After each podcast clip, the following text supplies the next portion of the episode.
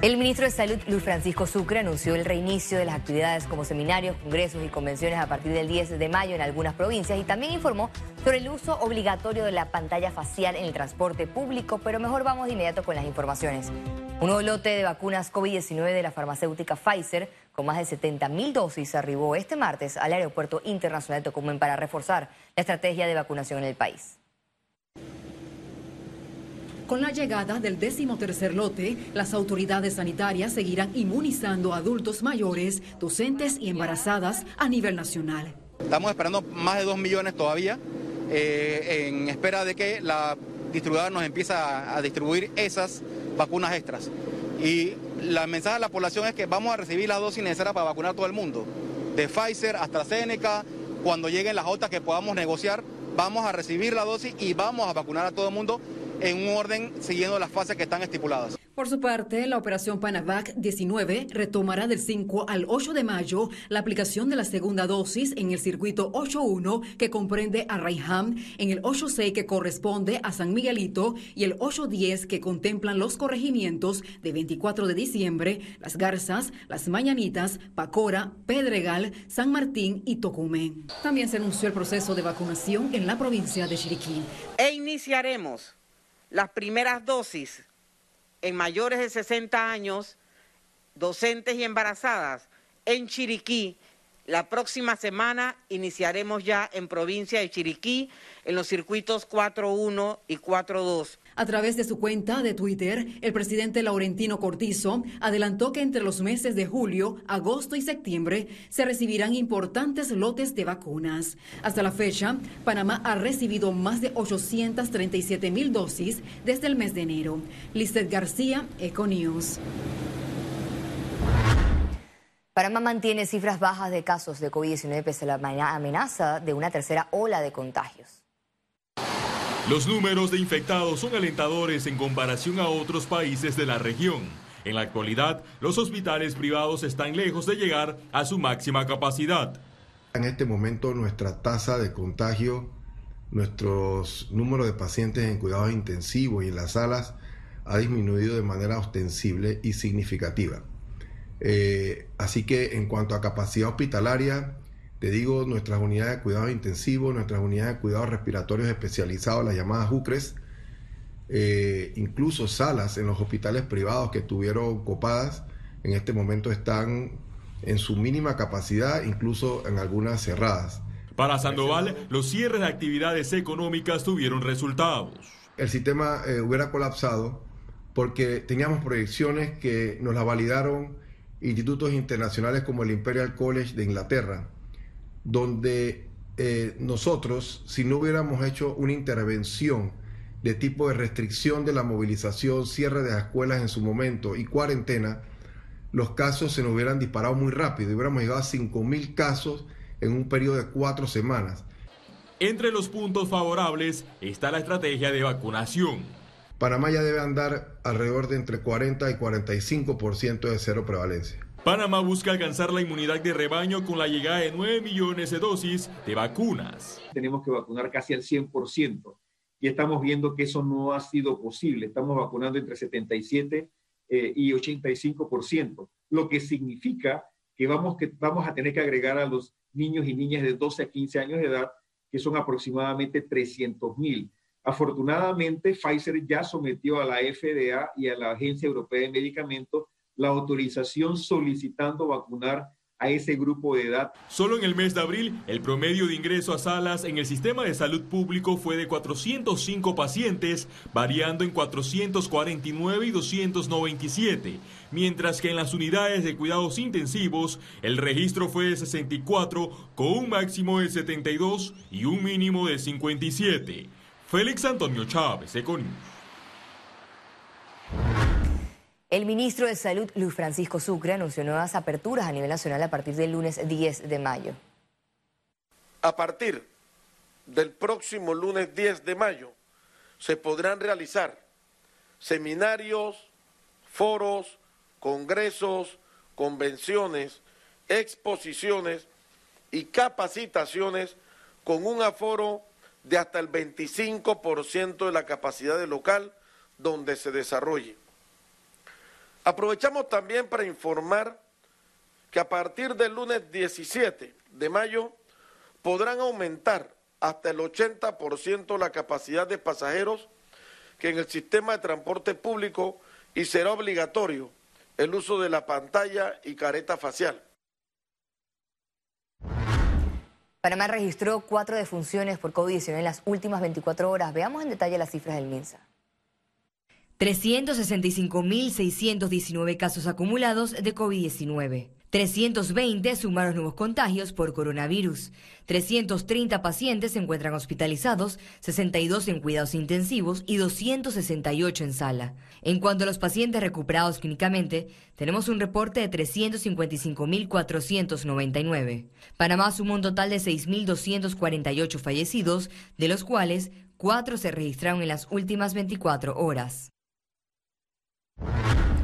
La Asamblea Nacional se prepara para un posible llamado a sesiones extraordinarias por parte del órgano ejecutivo.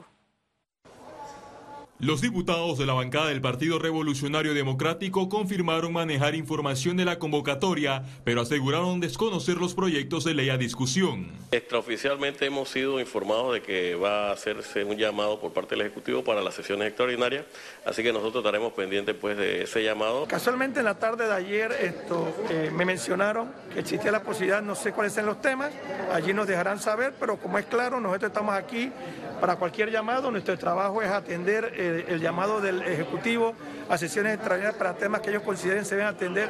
A lo interno del legislativo manejan una fecha tentativa. Entiendo que va a ser eh, en la semana de fin de mes, más o menos, en la que se está conversando. ¿no? Así que, pero estamos a espera.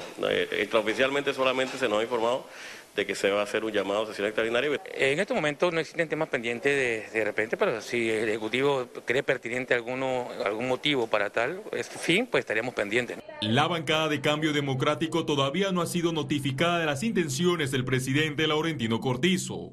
Yo prefiero que sea presencial porque se trata de temas, ahora evidentemente que yo acepto cualquiera de las dos fórmulas, pero yo prefiero que esa reunión sea presencial, donde nos veamos la cara. Recientemente el Ejecutivo presentó ante la Asamblea un paquete de proyectos de ley que incluye la recuperación de bienes ilícitos a través de la extinción de dominio, la iniciativa que establece el tránsito, ingreso y egreso al país de dineros, valores, metales o piedras preciosas y la transparencia fiscal internacional con la prevención de blanqueo de capitales. Félix Antonio Chávez, Econius. Exfuncionario del CENIAF fue imputado por, por, cargos de maltrato al niño, la niña y adolescente por presuntamente aprobar el ingreso de menores de edad en un centro de rehabilitación para adultos. En la audiencia desarrollada en el sistema penal acusatorio al exfuncionario se le colocó medida cautelar de impedimento de salida del país, notificación periódica semanal y se le prohibió acercarse a las instalaciones del CENIAF.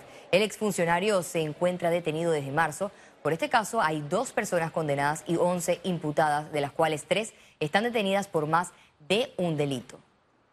Aquí lo importante es que el juez aceptó que el hecho que le presenta la Fiscalía era un hecho jurídicamente viable en el ámbito penal. Es decir, los hechos que yo le estoy planteando al juez, el juez entendió que es delito y que hay una probable vinculación respecto a la persona que está sentada y se le está oralizando esa conducta. Eso es lo importante, que hubo una imputación y ahora corresponde entonces el término de investigación, que en su momento entonces puede llegar incluso a una formal acusación.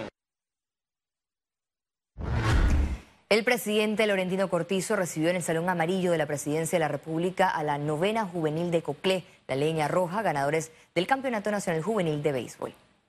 Durante la visita, los jugadores recibieron becas deportivas del IFARU para continuar sus estudios. Además, el equipo entregó al presidente Cortizo y al vicepresidente José Gabriel Carrizo la camiseta de Coclé. La novena se levantó con el Campeonato Juvenil 2021 y superó en siete juegos al equipo de Herrera.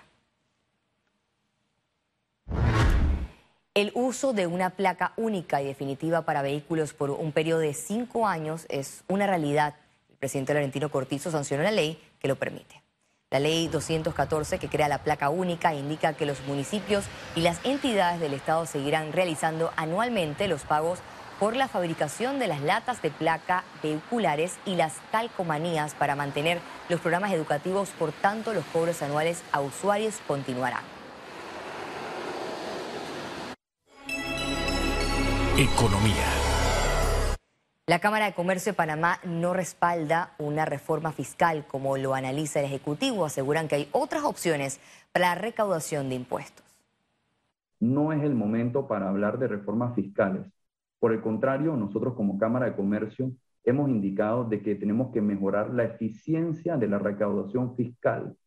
Es ampliamente sabido de que en este momento, y, y no ahora la pandemia, desde hace muchos años, la recaudación fiscal producto del impuesto de transferencia de bienes muebles y servicios no era eficiente, de que tiene que buscarse la manera de igualar el campo de juego entre los comerciantes panameños que utilizan canales tradicionales de venta y aquellos que utilizan eh, canales eh, a través de plataformas eh, digitales en cuanto al impuesto de transferencia de bienes inmuebles y servicios. Dichas compras, al igual que las compras panameñas, tienen que pagar impuestos y ahí hay espacio también para poder eh, recaudar mayor eh, ingresos. ¿A qué se debe las alzas y bajas en los precios del combustible en Panamá durante el último año? Aquí le explicamos. Los, los, precios. La Secretaría Nacional de Energía y expertos explicaron este martes en un conversatorio virtual que la variación en estos precios se debe a factores externos y al comportamiento del precio del petróleo en el mundo. Cualquier alteración de esto nos crea distorsión, caídas o subidas. Siempre hemos visto las subidas cuando hay otras distorsiones del mercado, cuando hay otros elementos que juegan en el mercado. ¿Cómo son? Y les lo, voy a recordar a estos queridos amigos, son los factores geopolíticos, los factores climatológicos, Pese a la volatilidad registrada, Panamá tiene los mejores precios de la región, aseguran los expertos. Eh, Panamá eh, tiene un precio, eh, es el, país que tiene el precio más bajo en cuanto a venta de combustible.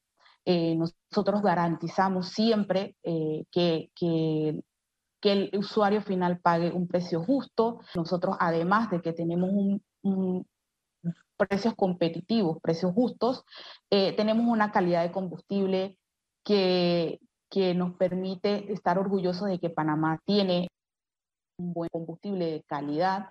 En Panamá hay 500 gasolineras registradas que se encargan de vender el combustible con los topes establecidos. Ciara Morris, Econews. Los gremios del sector turismo presentaron sus propuestas para reformar la ley que regula la industria. Una ley el diputado Raúl Fernández propuso modernizar la Ley General de Turismo de Panamá, razón por la que la Cámara de Turismo, que aglutina a todos los gremios del sector, presentó este martes sus aportes para incluir en el documento. La Ley General de Turismo data del año 74, entonces esta ley es lo, lo, lo, lo que está haciendo es regulando la industria el día de hoy, en, el, año 2021, y lo que busca precisamente es eso, es poder posicionar y seguir posicionando la industria por 20, 30, 40 años más, eh, con, todo lo, con todas las características y todas las tecnologías y todo lo, todo lo nuevo y las tendencias eh, del turismo y del turismo moderno. Se trata del proyecto Ley 539 que busca actualizar parte de lo regulado en la actual ley y agregar innovaciones turísticas que han surgido en los últimos años es poder crear un código nacional de turismo. Nosotros tenemos leyes muchísimo antes de 1970, de los 30, y están dispersas por todos lados. Todos los beneficios que se dan eh, al negocio del turismo están unificados en una sola ley. También eh, ahonda sobre todas las actividades turísticas que hoy son importantes y atraen a este mercado necesario para el crecimiento de turismo. También en parte fortalece a la autoridad de turismo para la toma de decisiones. A través de leyes difícil eh, siempre buscar la forma de obligar a que, a que se reduzcan precios. Lo que sí se puede buscar es leyes que ayuden a mejorar la competitividad o a hacer más atractivo el destino, porque entre más inversión hay y más competencia, eh, ya sea en líneas aéreas, en hoteles o en cualquier segmento, entonces mayor, mejores precios se pueden lograr. Esta iniciativa quedó en primer debate de la Asamblea Nacional. Esperan que cuando se retomen las sesiones reciba el segundo y tercer debate del mes de julio en adelante. Ciara Morris, Econews.